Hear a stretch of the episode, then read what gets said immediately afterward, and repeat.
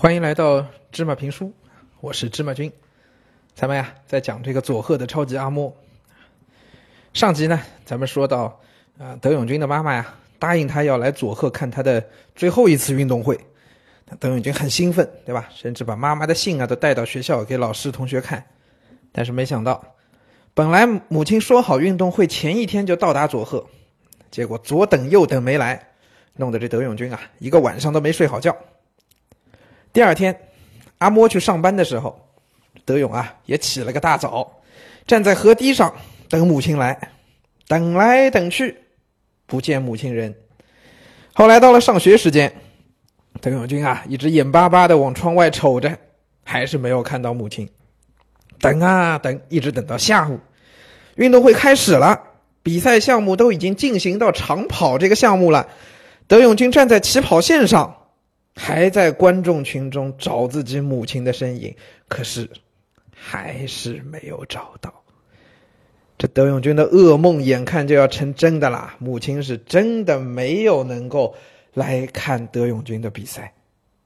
但是，不管妈妈有没有来，学校的比赛总是要进行的呀。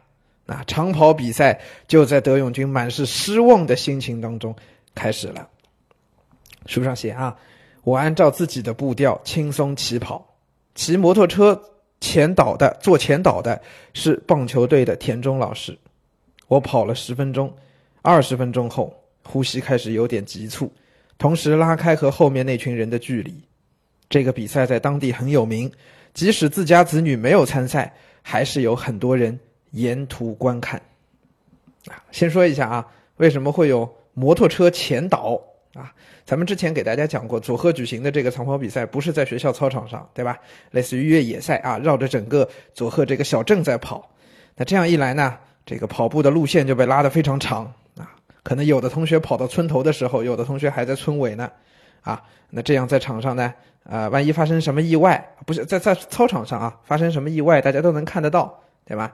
呃，但跑到这个越野的比赛，如果前面没有一个领头的，大家可能跑着跑着路线都不对了，对吧？跑散了啊，所以呢，就需要专门有一辆啊做前导的摩托车。